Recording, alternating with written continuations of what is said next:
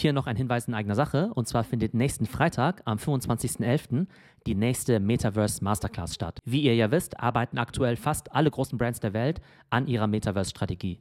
Aber da stellen sich natürlich noch viele Fragen. Was ist eigentlich genau das Metaverse? Gibt es eines oder mehrere? Und wie hängt es eigentlich mit Begriffen wie Web3 und der Blockchain zusammen? Welche Zielgruppen erreiche ich überhaupt im Metaverse? Gamer, Gen Z oder Kryptomillionäre? Und auf welchen Plattformen sollte ich als Brand unterwegs sein? Roblox, Fortnite oder OpenSea? Brauche ich Virtual oder Augmented Reality? Sollte ich NFTs rausbringen? Ein Discord launchen? Und all diese Fragen werden wir in der Metaverse Masterclass klären. Hier lernen wir anhand konkreter Beispiele und Case Studies, wie man als Brand am besten ins Metaverse eintritt. Ihr lernt die wichtigsten Plattformen und Tools kennen und werdet Teil der deutschen Web3-Community. Also, wenn ihr euch in Sachen Web3 und Metaverse weiterbilden möchtet, dann geht auf www.theo.net und dort findet ihr alle Informationen zur nächsten Metaverse Masterclass. Hallo und herzlich willkommen zur neuesten Folge des Podcasts. Natürlich müssen wir heute auch über das FTX-Fiasko berichten. Ich glaube, eine der spannendsten Stories der letzten Woche, wenn nicht sogar die spannendste Story des letzten Jahres. Und heute ist wieder meine Schwester Tumal mit dabei, um mit mir das Ganze mal zu analysieren. Hey Tumal. Hey Theo, ja, super spannend. Das ist ja irgendwie voll der Krimi. Also vielleicht werden ja auch irgendwann Filme darüber gedreht oder nochmal Geschichten drüber geschrieben. Also ich könnte mir vorstellen, dass es auch spannende Porträts gibt über diesen Gründer von FTX, nämlich den Sam Bankman Fried. Ähm, auch eine ziemlich schillernde Figur und deswegen wollen wir uns heute auch etwas genauer unterhalten darüber, was da jetzt passiert ist, wie die Story dahinter ist und wie es eigentlich dazu kommen konnte, dass so ein vielversprechender sprechender junger Mann ja jetzt 16 Milliarden Dollar irgendwie in die Luft gejagt hat, sozusagen. Wobei man dazu sagen muss, dass es ja kein Einzelfall ist. Also, du hast ja schon gesagt, äh, spannende TV-Serie. Gerade dieses Jahr gab es ja auch coole Miniserien. Ähm, einmal über die Elizabeth Holmes. Das ist ja die Gründerin von Theranos. Ich glaube, die wird ja sogar ins Gefängnis wandern, weil die ja immer so gesagt hat, oder sie hat sich ja immer so porträtieren lassen als den neuen Steve Jobs. Und die wollte ja irgendwie die Pharmaforschung oder die Medizin irgendwie revolutionieren, dass man mit einem kleinen Bluttropfen irgendwie hunderte medizinische Tests irgendwie ersetzen könnte oder beziehungsweise mit dem einen Bluttropfen so viel analysieren könnte.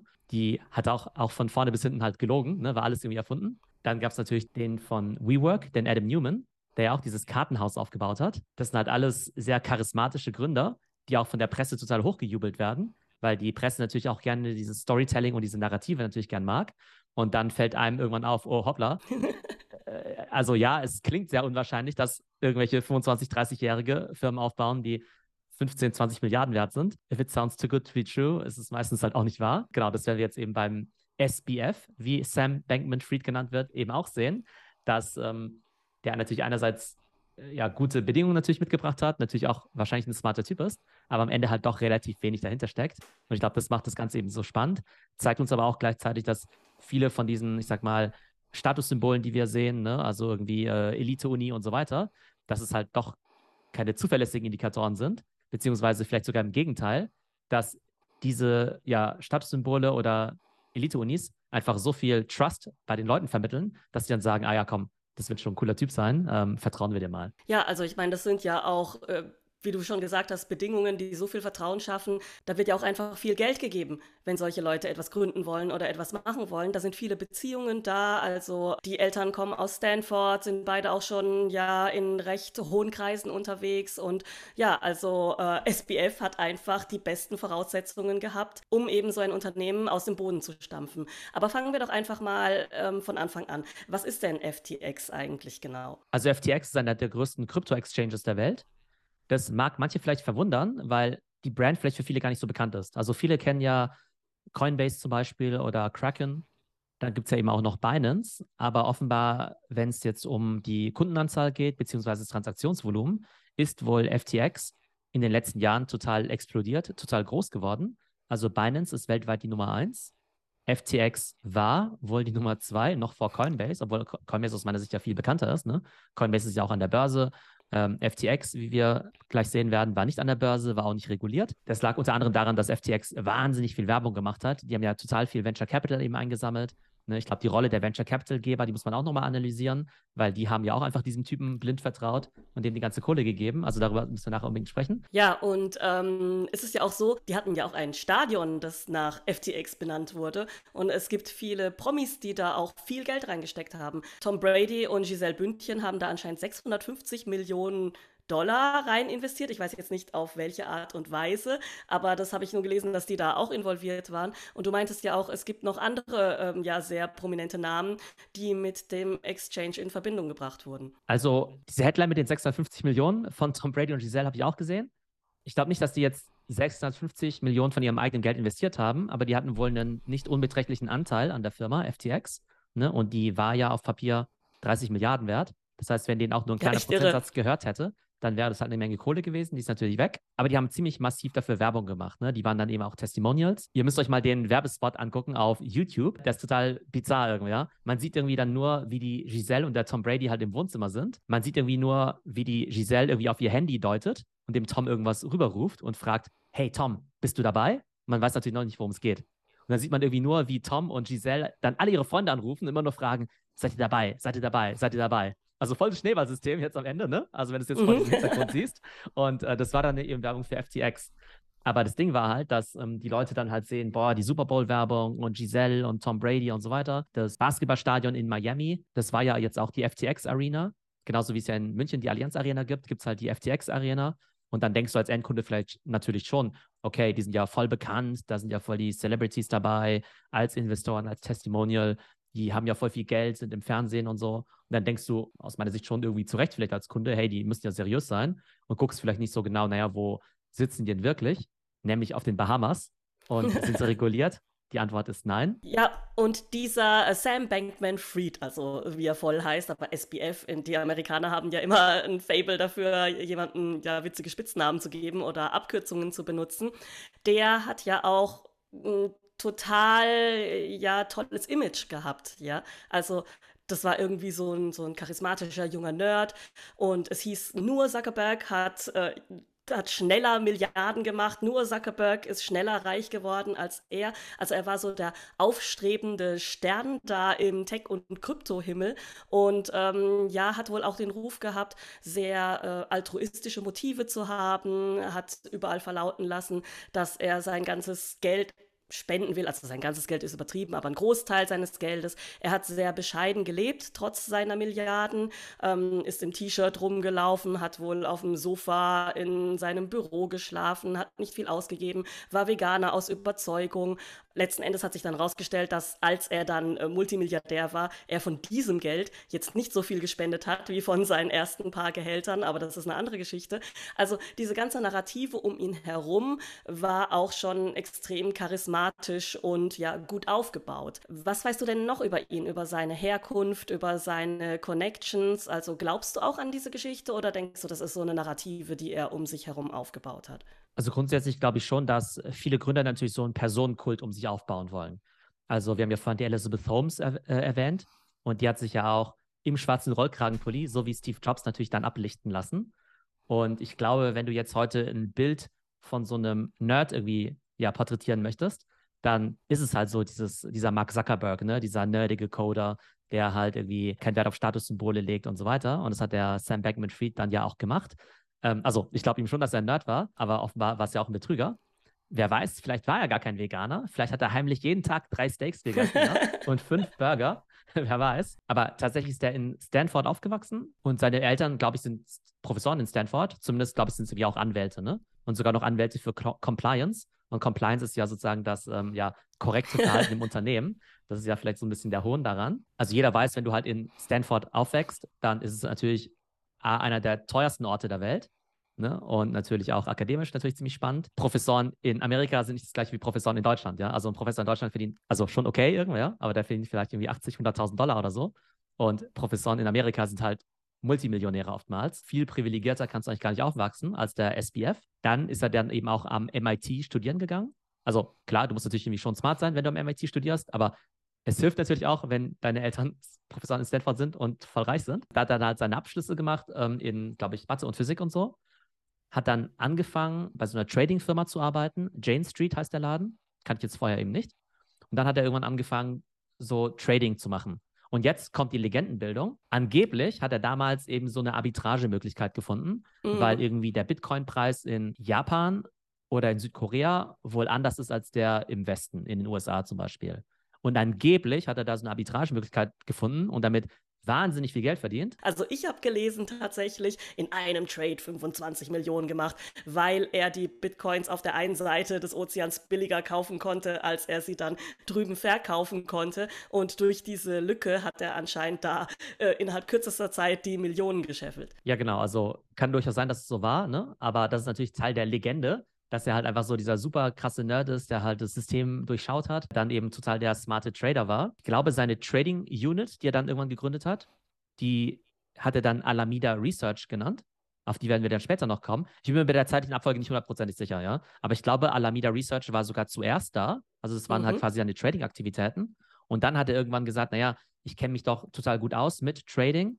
Jetzt lass uns doch mal eine Krypto-Trading-Plattform aufbauen für Profis, für Profis so wie mich. Und das war dann eben FTX. Das heißt, es gab natürlich schon andere Trading-Plattformen wie Coinbase und so. Sein Ding war dann eben zu sagen, naja, das ist ja für den Normalverbraucher und ich habe jetzt quasi die Profi-Plattform aufgebaut, wobei die dann eben auch nach und nach Mainstream gegangen ist, auch durch die ganze Werbung und so weiter. Aber das ist so die Entstehungsgeschichte. Er quasi der vermeintlich geniale Trader, der dann eben damit ab zig Millionen gemacht hat, über Alameda Research und dann eben FTX aufgebaut hat um quasi sein Trading-Wissen oder seine Tools auch anderen zugänglich zu machen. Und das wurde dann eben FTX. Ja, und hat FTX irgendetwas Besonderes als Plattform oder war er einfach zur richtigen Zeit am richtigen Ort, dass er da diesen Bullrun mitgemacht hat und die Leute einfach irgendwo aufgesprungen sind? Ob Coinbase, Binance, Kraken äh, oder eben ja FTX, solange man es irgendwo gehört hat und es auf irgendeinem Stadionnamen steht, äh, wird es schon okay sein, so ungefähr. Also Marketing ist schon extrem wichtig. Ich glaube jetzt für den normalen Retail-Investoren, der jetzt einfach nur Bitcoin kaufen möchte, für den ist es mehr oder weniger egal, bei welcher Plattform er das kauft. Ich glaube, wenn du jetzt so ein bisschen exotischere Coins haben möchtest, also unter anderem auch Shitcoins, dann hat Binance da extrem viele. Ne? Also Binance hat ja wahnsinnig viele Coins, die es halt zum Beispiel auf Coinbase oder Kraken überhaupt nicht gibt, weil die vielleicht da auch ein bisschen ja, äh, wählerischer sind, was sie auf ihren Exchange zulassen. Und dann gibt es natürlich schon irgendwelche Profi-Tools oder Funktionen, damit das Trading eben einfach funktioniert. Ich glaube, also für die meisten Leute, wie gesagt, die jetzt einfach nur sagen, hey, ich will jetzt irgendwie 10.000 Euro in Bitcoin stecken, für die ist es meistens relativ egal, welche Plattform sie nehmen, abgesehen jetzt vielleicht noch von den Gebühren. Nur für Profis oder für Leute, die halt ähm, besondere Coins kaufen wollen, macht es eben einen Unterschied. Aber wenn wir mal davon ausgehen, dass für den Großteil der Kunden die Plattformen relativ austauschbar sind, dann ist halt tatsächlich das Marketing total entscheidend. Dann haben wir quasi fast einen klassischen Online-Marketing-Case. Insofern, dass du halt sagen kannst, naja, wie viel Geld verdiene ich mit eigentlich mit einem Kunden? Ne? Und die nehmen ja an jedem Trade ja irgendwie x Prozent ne? oder halt eine gewisse Fee. Und wenn du halt weißt, okay, der Kunde, der tradet halt im Schnitt für 50.000 Dollar Krypto und wir nehmen, verdienen an dem fiktive Zahl jetzt irgendwie 1000 Dollar oder so, wenn wir den für weniger als 1000 Dollar im Marketing bekommen, entweder durch äh, Facebook-Marketing, Influencer-Marketing und so weiter, dann lohnt sich das natürlich. Und dann haben sie einfach halt total viel Geld natürlich in ähm, Werbung reingeballert, um so viele Kunden wie möglich zu gewinnen, weil es dem Kunden ja vielleicht am, am Ende egal war und er sagt halt, okay, FTX, ja, okay, habe ich schon mal gehört, das war doch das mit Tom Brady. Also ist es wahrscheinlich cooler als jetzt Binance oder Kraken oder so. Ähm, das war da eben die Logik. Ja, also wir haben jetzt dann eben diesen 29-jährigen Typen, der da jetzt diese Trading-Firma Alameda Research aus dem Boden gestampft hat, dann diese ja, explosionsartig groß gewordene Exchange FTX gegründet hat. Und dann gibt es ja noch FTT, diesen Token. Was hat es denn damit auf? Da bin ich mir auch nicht hundertprozentig sicher, was der Token macht, ne? weil es gibt ja Milliarden Token auf der Welt. Aber es ist nicht unüblich, dass eben solche Exchanges ihre eigenen Token rausbringen. Ich glaube, der Hintergrund war damals, dass du damit irgendwelche Transaktionen irgendwie anders machen kannst oder damit in deren Ökosystem quasi den Token einsetzen kannst. Aber das Schöne oder auch das Gruselige bei diesen Token ist ja, du kannst sie halt einfach in die Welt setzen und die sind dann halt irgendwas wert. Und die Welt jetzt der Meinung ist, dass der Token halt voll viel wert ist, dann hast du halt theoretisch in deiner Bilanz halt Milliarden äh, Dollar an FTT-Token, weil dieser Token ja auch gehandelt wird, der ist ja irgendwie auch liquide. Nehmen wir an, du hast jetzt irgendwie eine Milliarde von diesen Token, davon werden vielleicht aktiv ein Bruchteil irgendwie gehandelt.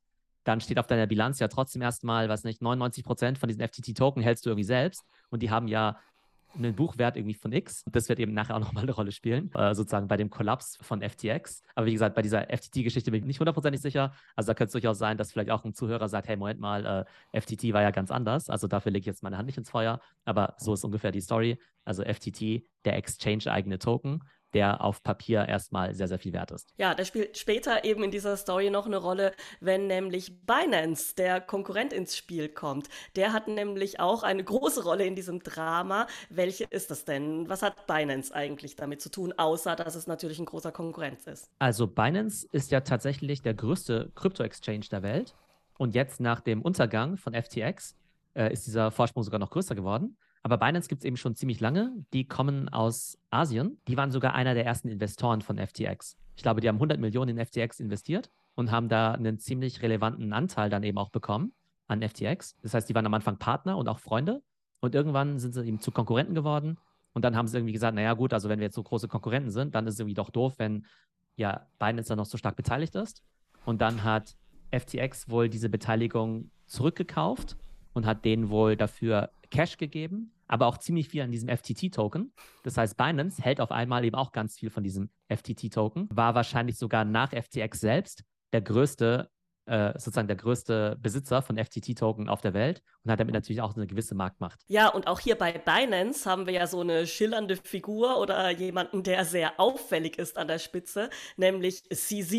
Wieder mal hier die Abkürzung. Ähm, wer ist das denn? Also CZ, ähm, das sind ja seine Initialien. Ähm, genau, der hat eben einen chinesischen Namen, Changpeng Zhao, also Sorry für die schlechte äh, Pronunciation. Der ist eben der CEO von Binance. Der ist auch relativ bekannt, ja. Also, das sind ja sozusagen die großen Köpfe der Kryptoszene. Ne? Wenn man sich eben fragt, wer sind so die bekanntesten Leute der Kryptoszene, hast du natürlich einerseits den Vitalik, den Gründer von Ethereum, aber der betreibt ja keinen Exchange oder sowas, ne? Der ist einfach nur der Gründer oder Hauptentwickler von Ethereum. Dann hast du eben den Sam Bankman Fried gehabt und es war so gesehen halt immer der Gute und der CZ war so ein mhm. bisschen der Böse. Einerseits wahrscheinlich, weil der SPF natürlich halt der Westler war und der Chinese, der ist ja immer so ein bisschen, ja, dubios, irgendwie, ja, so komische Gestalt oder sowas, ne? Galt immer so als so ein bisschen so Hardcore, so ein bisschen, ne? Auch so von der, seiner Kommunikation auf äh, Twitter. Und der SPF war halt immer der Gute. Genau, das ist jetzt, alles, was wir erzählt haben, war bislang die Vorgeschichte. Und letzte Woche startete dann die Action. Ist es ja so, dass diese Crypto-Exchanges halt alle total unreguliert sind. Die sind jetzt nicht unter der Obhut von dieser SEC. Ne? Diese SEC ist ja die Finanzbehörde in den USA.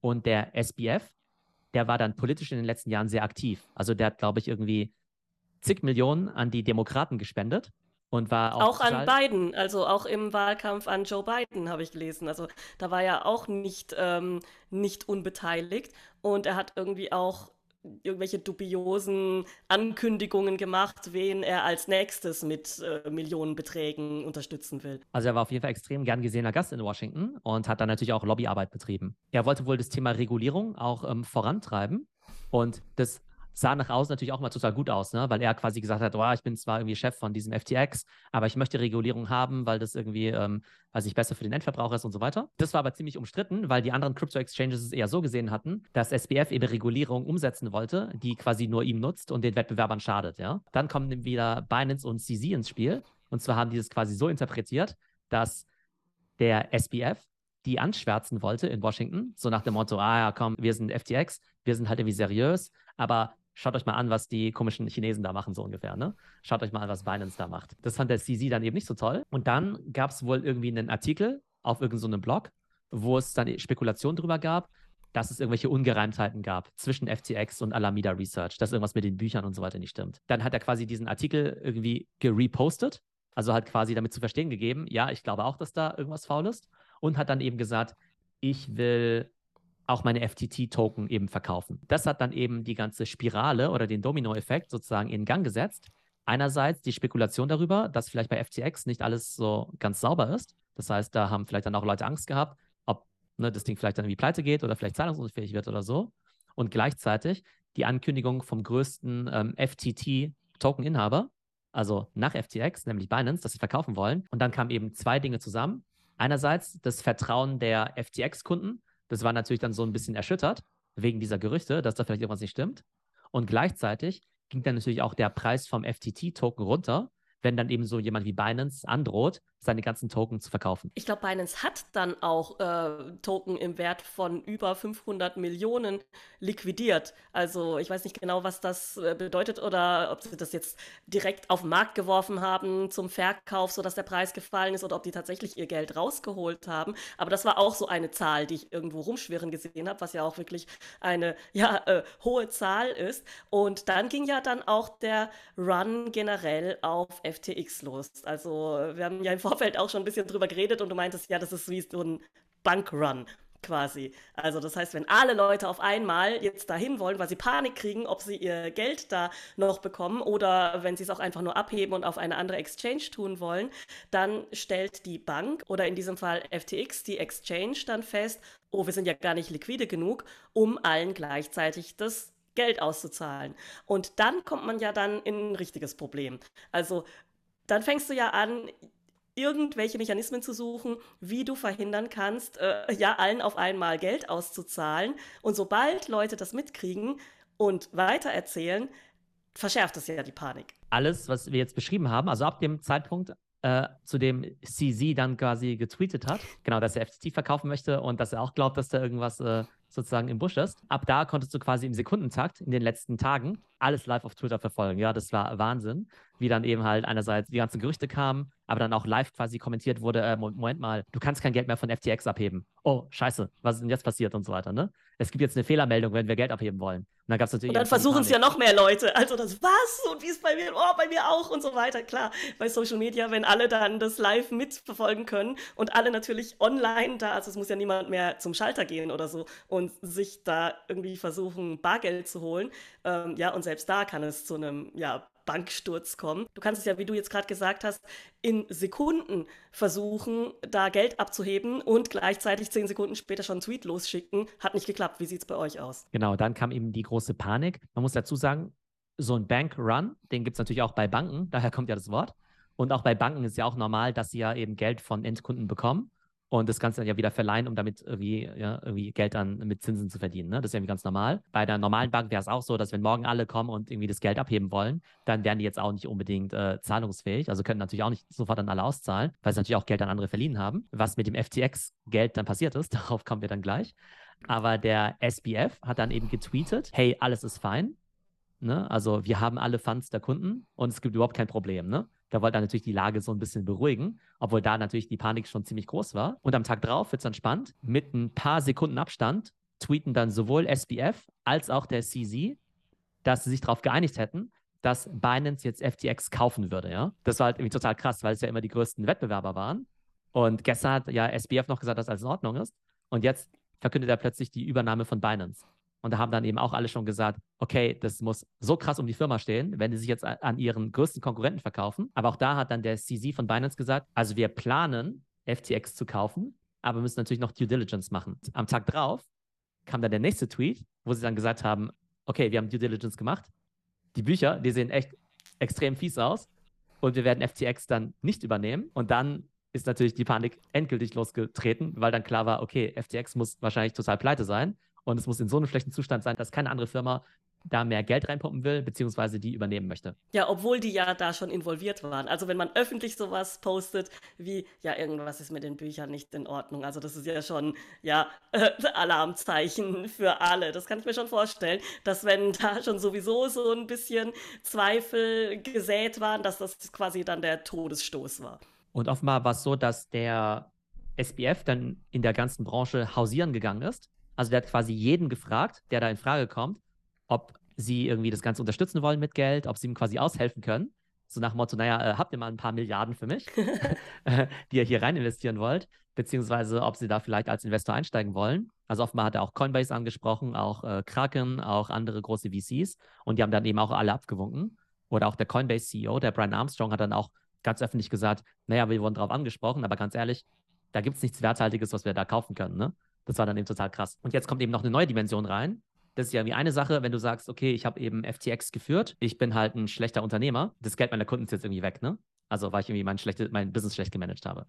Aber hier wird es dann offenbar kriminell und zwar hat der SBF offenbar ganz viele von den Einlagen seiner Kunden an Alameda Research überwiesen, damit die halt quasi als Hedgefund das irgendwie anlegen konnten Und damit haben sie wohl krass gezockt, ja. Normalerweise ist es bei Hedgefonds ja so, die haben ja auch Investoren. Und meistens sind die Leute, die so in Hedgefonds investieren, ja auch andere Fonds oder Leute, die sehr reich sind. Und die wissen halt, okay, das ist total riskant und ich weiß, dass ich da alles verlieren kann. Aber es ist natürlich jetzt nicht die Idee, dass jetzt zum Beispiel die Sparkasse jetzt irgendwie heimlich irgendwie einen Hedgefonds unterhält und dann irgendwie das Geld von den kleinen Sparern da irgendwie einsetzt, um irgendwelche krassen Kryptowetten abzuschließen. Was Alameda Research jetzt genau damit gemacht hat, das habe ich auch nicht so richtig rausgefunden.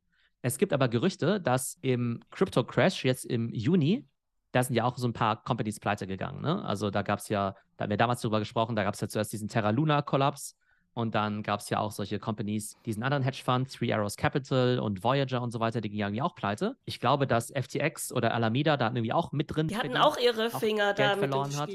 Ja, nicht mal nur das, sondern äh, SBF hat sich da wohl noch irgendwie so als äh, ein bisschen Mutter Teresa aufgespielt und da noch Geld in äh, Voyager reingesteckt, um da noch irgendwie was aufzufangen oder Schadensbegrenzung zu betreiben. Also wie gesagt, es gibt gerade momentan äh, sehr viele Infos, die da rumschwirren, ähm, auch viele Gerüchte und so weiter. Also es ist echt super spannend, ja. Also das war noch zu einer Zeit, wo er nach diesem ersten Crash von diesen ähm, Firmen, die du gerade genannt hast, noch sehr, sehr gut dastand und wirklich noch ein extrem gutes Image hatte. So äh, ein bisschen auch, ja, mit Robin Hood hatte er da auch irgendwie noch was zu tun und äh, eben auch mit einem sehr positiven Image und dass sich das innerhalb von so kurzer Zeit dermaßen wandelt, dass den Golden Boy da niemand mehr mit der Kneifzange anfasst, das ist ja schon echt äh, total der Krimi. Also er hat sich dann quasi als der Retter der Szene quasi aufgespielt. Mhm.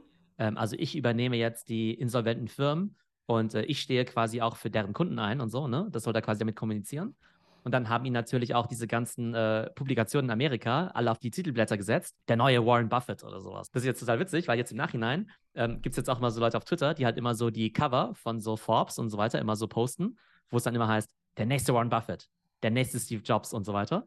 Und die sind irgendwie alle jetzt im Gefängnis irgendwie. Es scheint so, als ob Alameda Research da wahrscheinlich auch irgendwie verwickelt war und da wohl auch viel Geld verloren hat und dieses Loch dann irgendwie auch gestopft werden musste.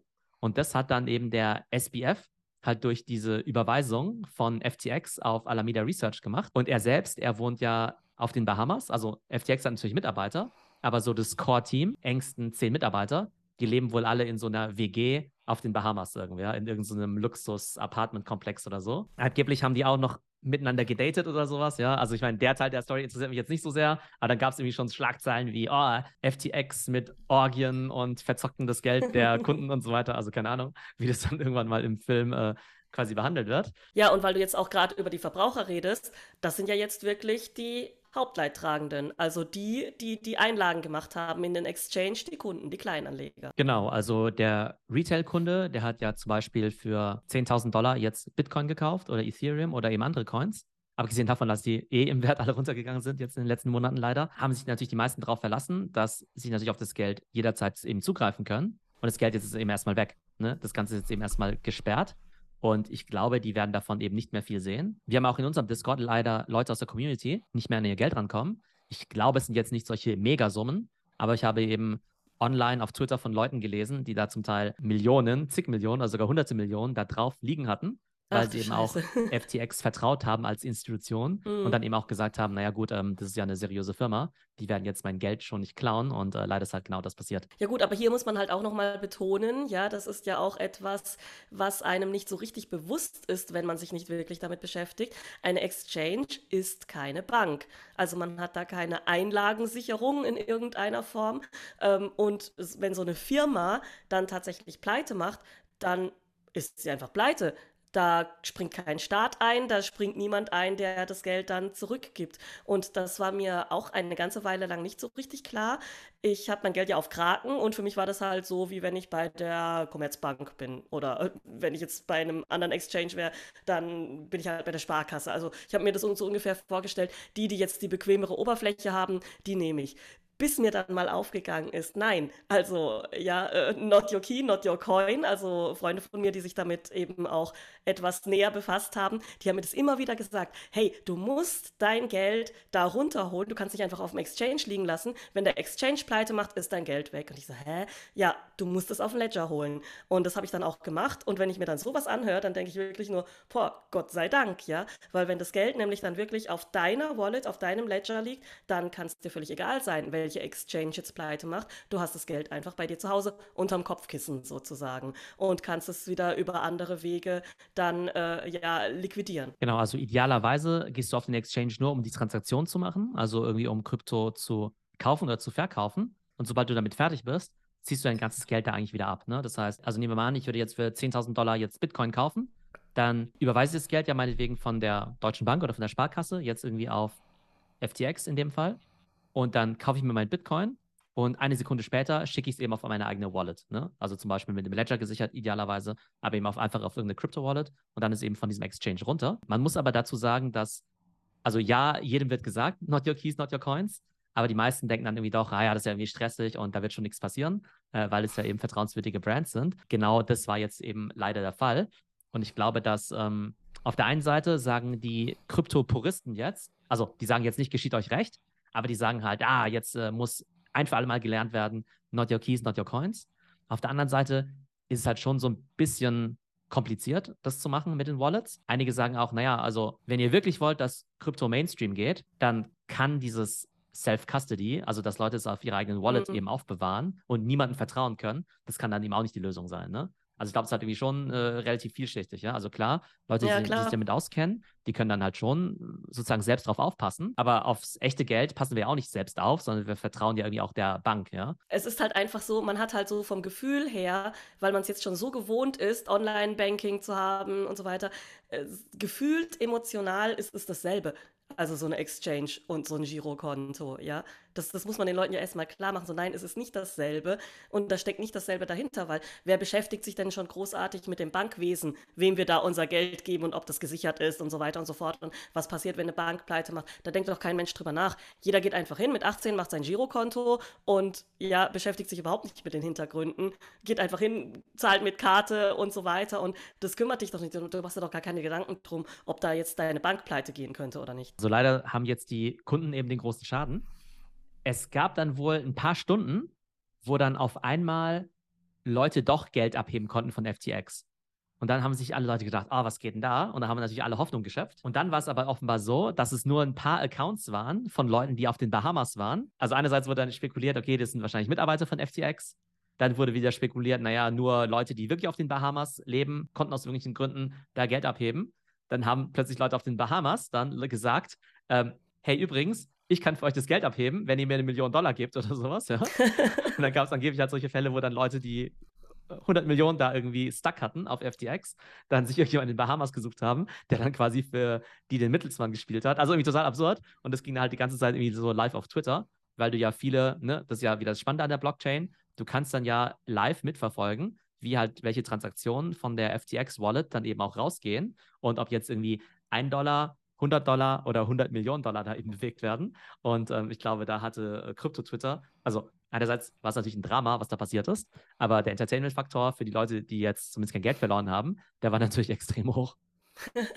ja, und passiert da jetzt irgendwas? Momentan wird da von irgendwelcher Seite staatlich oder polizeilich oder irgendwie irgendwas gemacht? Also wird da irgendwas eingefroren oder äh, diese, diese Auszahlungen gestoppt? Ich habe gerüchteweise auch gehört, dass SWF sich da irgendwie möglicherweise ein Schlupfloch da rein programmiert hat, dass er auf jeden Fall da immer noch Geld rausholen kann durch irgendwelche ja, Transaktionslöcher oder sowas. Das sind alles Gerüchte, ja, die hier herumschwirren. Äh, weißt du was genaueres, ob da jetzt irgendwo irgendwas eingefroren wurde oder äh, irgendetwas sanktioniert oder erstmal ja äh, gestoppt wurde, dass da diese, diese Abhebungen nicht mehr stattfinden können? Also offenbar ist er zumindest auf freiem Fuß. Also ich habe jetzt nirgendwo gelesen, dass er jetzt äh, festgenommen worden ist, was ja irgendwie naheliegend wäre. Dann gibt es ja wiederum Leute, die halt meinen, dass er sich nach Argentinien abgesetzt hätte, weil es gibt ja immer solche äh, Dienste, die quasi so Privatjets irgendwie tracken. Und offenbar wurde dann, dann hieß es irgendwie plötzlich, irgendwie SPFs Privatjet wurde in Argentinien gesichtet oder sowas, ja. Also auch wieder Teil von dieser verrückten Sache. Nee, aber also genau, man sollte ja meinen, dass er zumindest mal vorübergehend festgenommen wird, bis halt mal geklärt wird, was da eigentlich passiert ist. Und wenn er unschuldig war oder nicht kriminell war, kann man ja immer noch freilassen. Aber offenbar ist er eben noch auf äh, freiem Fuß. Und äh, wer ist denn jetzt eigentlich der Schuldige an der ganzen Geschichte? Wir haben jetzt ja viel über SBF gesprochen. Ähm, kann wirklich ein einzelner Mensch als Schuldiger dastehen bei so einem Drama? Also ich glaube, über diese Investoren, über diese Venture Capital Investoren sollen wir auf jeden Fall auch sprechen.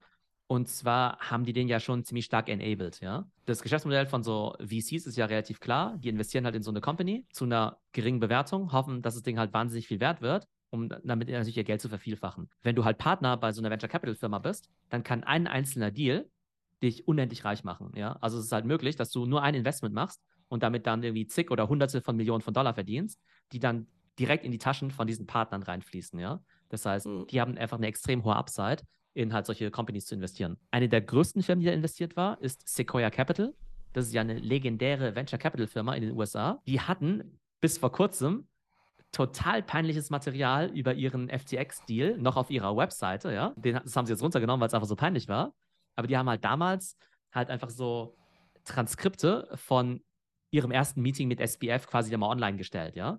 Und es war wohl irgendwie so ein Zoom-Call. Warum? Okay. Es war irgendwie so ein Zoom-Call, ja. Da hat irgendwie SBF irgendwie seine Vision dargestellt, von wegen, ja, FTX wird dann äh, die Super-App und äh, damit könnt ihr nicht nur Krypto kaufen, ihr könntet damit sogar eine Banane kaufen oder sowas, ja. Das wird dann die Payment-App überhaupt, ja. Und dann haben sich wohl die Partner da irgendwie zu einfach in den Chat reingeschrieben, der ist es, der ist es da müssen wir rein. Der ist für mich eine 10 von 10 oder sowas, ja. Irgendwie so mhm. total enthusiastisch über den Chat reingeschrieben. Und das haben sie ja alles, das fanden sie alles so geil, dass sie es ja auch noch auf ihrer Webseite so gepostet haben, ja. Also quasi Ach, diese Anekdote, die ich gerade erzähle, die ja voll peinlich ist, die haben sie auch noch auf ihrer Webseite gelassen, obwohl es halt so peinlich war. Die haben da halt total investiert, hat auch überhaupt keine Due Diligence gemacht, also gar nichts darüber mit, ähm, was ist da jetzt wirklich mit Alameda Research und wo ist eigentlich die Kohle hin? Gibt es da jetzt irgendwelche Kontrollinstanzen? Gibt es Compliance äh, und so weiter? Ähm, ist es nicht komisch, dass es irgendwie zehn Leute auf den Bahamas sind, ja, die irgendwie so eine Firma irgendwie leiten, die 30 Milliarden wert soll, sein soll? Also, sie haben überhaupt keine Fragen gestellt.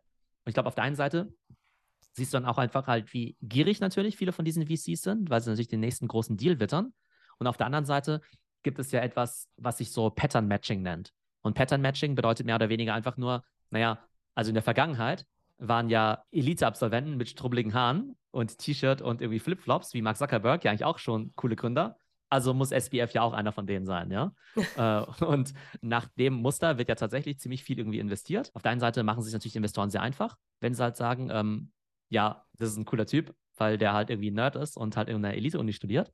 Und auf der anderen Seite kommen wir natürlich auch relativ leicht in solche Themen wie Privilege und so rein weil halt einfach solche, ich sag mal, äh, ja, Rich Kids halt irgendwie Funding ohne Ende bekommen. Aber sag mal einer Frau oder People of Color, also weiß ich, die kommen wahrscheinlich nicht so leicht an, an die Milliarden ran von den VCs. Also das ist sicherlich auch noch einer der vielen Subplots wahrscheinlich daran, mhm. also von der ganzen Story, dass halt einfach manche Gründerprofile halt sehr, sehr leicht an Venture Capital rankommen einfach weil die ähm, Investoren es sich da sehr, sehr einfach machen. Ja, was das Ganze natürlich dann auch super unfair machen würde, wenn die dann auch noch ungeschoren davonkommen, wenn sie sowieso schon so privilegiert sind und dann quasi, ja, zigtausenden, hunderttausenden oder Millionen von Kleinanlegern ihr hart erspartes Geld aus den Taschen ziehen und verprassen und äh, ja, eben diese riesige Upside haben, ja, äh, und aber fast kaum Downside, weil okay, jetzt ist halt das Ding pleite gegangen, dann haben sie halt nicht diesen Riesengewinn gemacht, aber jetzt, jetzt haben sie ja auch nicht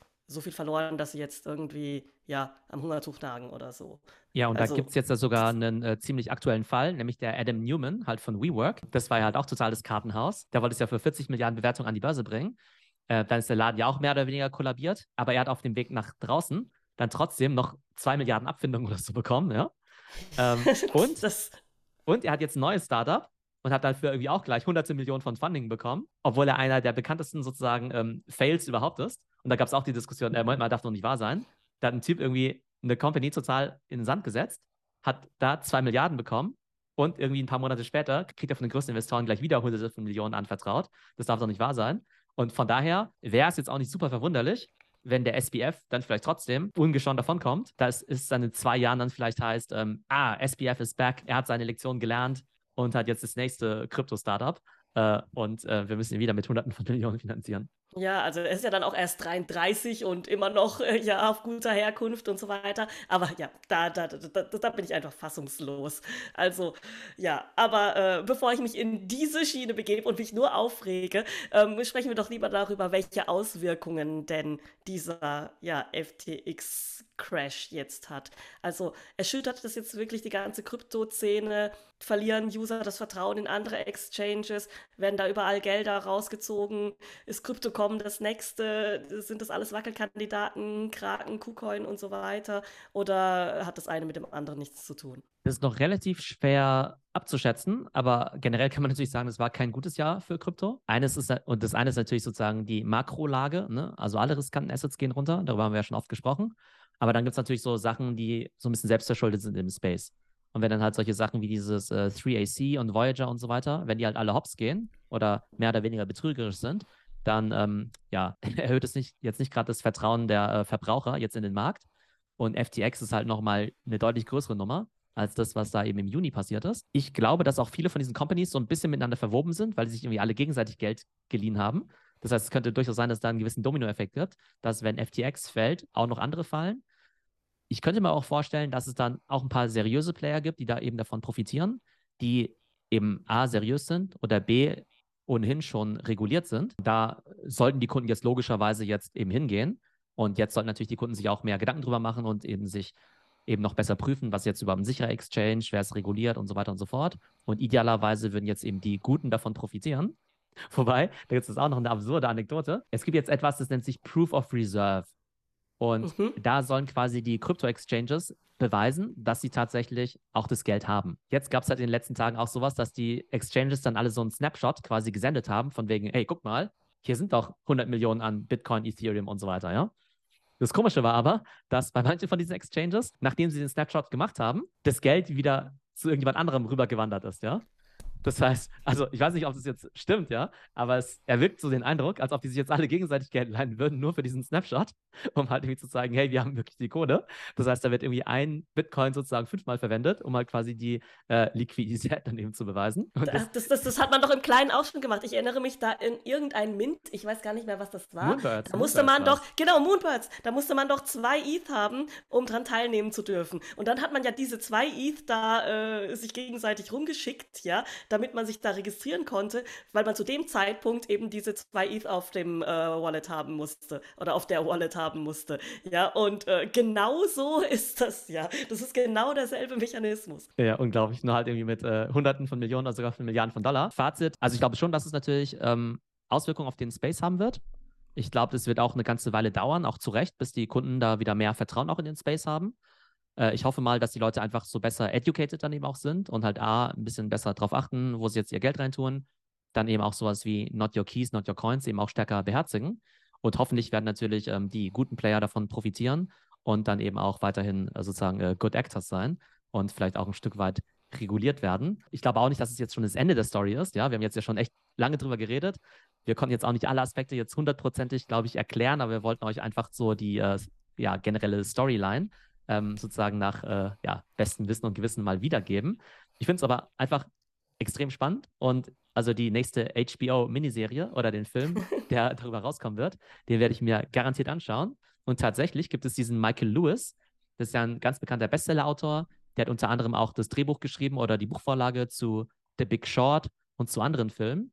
Und der hat tatsächlich die letzten sechs Monate wohl den SBF begleitet und hat sich und verkauft jetzt schon die ganzen Filmrechte an der, an der ganzen Story. Ähm, also es bleibt auf jeden Fall spannend. Ja, und wenn es da irgendwelche Neuigkeiten gibt, sprechen wir natürlich auch nochmal drüber. Genau. Also bis zum nächsten Mal. bis dann. Tschüss, Theo. Ciao.